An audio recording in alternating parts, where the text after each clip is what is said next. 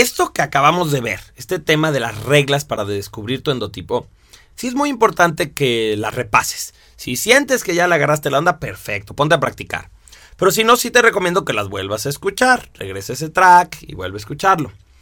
Ahora, quiero hablarte por un momentito de lo que son confusiones clásicas. O sea, algunas personas que ya tenemos mucho tiempo manejando los endotipos, pues como que ya nos hemos encontrado con algunas cosas que son típicas, eh, confusiones cuando estás tratando de localizar el endotipo de una persona. Como ya te había dicho, cuando las personas no localizan su acento, tienen como mucha duda de que, ay, está bien, sí soy eh, Saturnino Marcial o sí soy Venusino Mercurial, pero el acento, ay, estoy como angustiado, como que no me hallo, porque fíjate que sí me gusta leer, pero leo puras cosas como de desarrollo humano y mm, sí me gusta moverme, porque anoche fue una fiesta y me la pasé bailando toda la noche. Entonces, cuando tenemos ese aspecto como una angustia por no encontrar tu acento, Normalmente eres emocional, ¿sí? El acento que se confunde normalmente es el emocional. Los otros dos acentos como que son muy claros. Si eres físico eres muy acelerado, no importa qué endotipo seas. Y si eres racional, pues te gusta hablar, eres más elocuente. Y además, como eres racional, es más fácil que te encuentres. En el caso de los endotipos, también hay dos glándulas que son las que tradicionalmente no se encuentran, que se confunden. Una es los venusinos. Los venusinos como son muy distraídos, no ponen atención, no son buenos observadores de sí mismos y terminan por confundirse. Entonces el venusino es el típico que al final se acerca en el curso y me dice, oye, estuvo bien padre, ya dime cuál soy. O sea, como ellos no quieren tomar la decisión, pues no quieren tomar la decisión ni de ellos mismos. O sea, no quieren decidir que ya, yo soy de este venusino. Bueno, incluso una cosa que hemos visto con el tiempo es que el venusino a su propio endotipo le dice venusiano. O sea, por alguna razón es tan distraído que ni siquiera se aprende el nombre de su endotipo. O a veces te dicen, oye, yo soy creo que el que tenía el cabello largo. ¿no? Y entonces fue, fue como el único rasgo que se fijaron. Entonces, si una persona tiene dudas, oye, yo no encuentro mi endotipo, eso sería rasgo. Tú ya dirías, es probable que sea venusino. O sea, que ahí tienes una palomita para posiblemente ser venusino. El otro endotipo que es confuso es el mercurial. ¿Por qué? Porque al mercurial primero no le gusta ser mercurial, entonces inventa cada teoría y cada posibilidad de por qué no es mercurial, que él solito termina enredándose. Y la otra cosa es porque el mercurial, como es como un gran actor, o sea, como que el mercurial puede, el mercurial dice, yo puedo estar callado, a lo mejor soy lunar, y yo puedo ser muy activo y ser un líder, a lo mejor soy un marcial, y yo soy un gran intelectual, entonces a lo mejor soy saturnino. Entonces, haz cuenta que el mercurial siente, porque no es verdad, que él podría ser de todas las glándulas y por eso se confunde. ¿Por qué digo que no es verdad? Porque no es cierto, el lunar no se podría estar callado como un lunar tanto tiempo, ni el lunar es tan, perdón, el mercurial no es tan estructurado como un saturnino, ¿sí?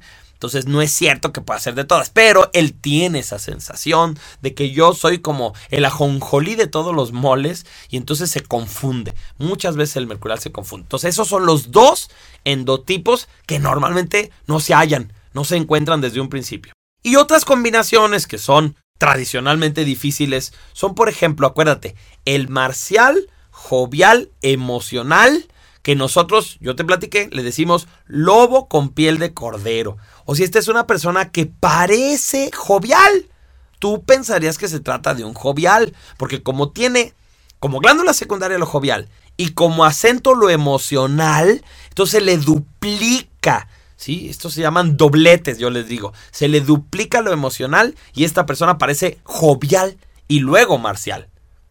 Ya sea que la persona te diga, oye, te juro por Dios, ya sé que no pueden ir en ese ritmo, pero te juro por Dios que yo soy un jovial marcial. O que cuando tú lo conociste, tú dijiste, no, hombre, este es un súper jovial.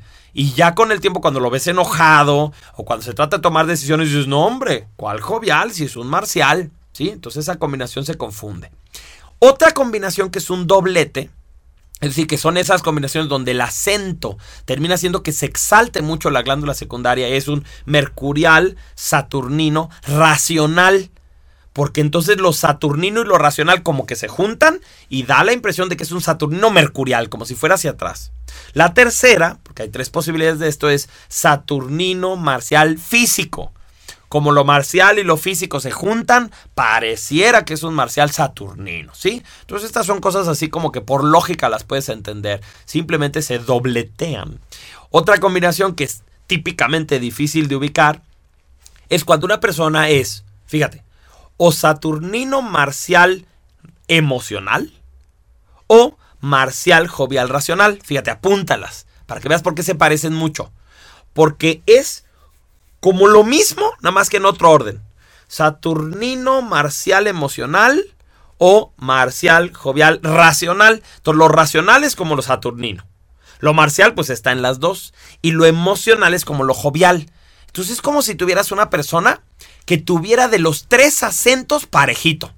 Como que tuviera mucho racional, que tuviera mucho emocional y tuviera mucho de físico. ¿Sí? Entonces esa combinación, sobre todo yo me acuerdo al principio cuando yo conocí los endotipos, ay, cómo me costaba ver esas personas. Porque yo decía, oye, como que me hace falta una exageración hacia algún lado o alguna carencia que me diga que no le gusta hacer deporte o que no le gusta leer y en cambio les gusta todo porque tienen como de los tres acentos. Otras combinaciones confusas y clásicas, pero que ya son menos comunes, son por ejemplo los lunares con acento racional. Te vas con la finta de que es un saturnino, lo que los distingue es que son muy pesimistas. O los lunares físicos parecen marciales porque son muy enojones, pero no son activos. Sí, entonces bueno, eso ya con el tiempo tú vas a ir viendo. Y por último, los famosos clichés. Por ejemplo, que tú conozcas una chica muy guapa y digas, ah, es venusina. No, hay guapos de todas las glándulas. Entonces no te vayas con el cliché. O que, por ejemplo, veas a una persona muy alta y digas, ah, es Saturnino. Pues quién sabe, a lo mejor nada más es alto, porque en su familia son muy altos, o a lo mejor es de acento racional. Entonces no te vayas así siempre con el cliché. Trata de ubicar un poquito más a las personas. A veces por oficios.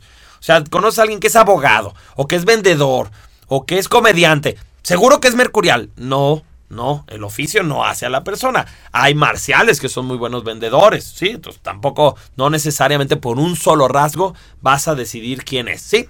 Entonces las confusiones clásicas son esas, hay muchas, pero afortunadamente también hay gente muy sencilla de observar. Entonces trata de concentrarte primero en los fáciles.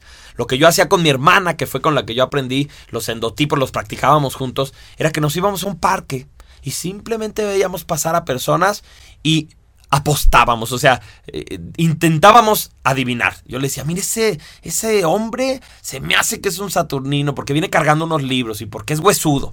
Y entonces ella me decía, no, mira, ahí va una jovial, fíjate lo, gordita, el tipo de ropa y así. Y aunque no sabemos, porque no nos acercamos a las personas para confirmar, no sabes qué bien nos hizo hacer ese ejercicio.